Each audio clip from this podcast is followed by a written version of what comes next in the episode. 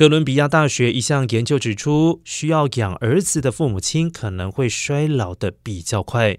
随着年龄增加，养育儿子的父母亲大脑处理能力下降的比养女儿的父母亲还要快。研究还发现，父母生越多儿子，大脑衰退的情况就会越严重。哥伦比亚大学研究专家沃夫纳在研究中提到，与没有儿子的父母亲相比，有多个儿子的父母亲认知能力退化得更快，因此推论儿子的数量与父母亲的健康状况有关。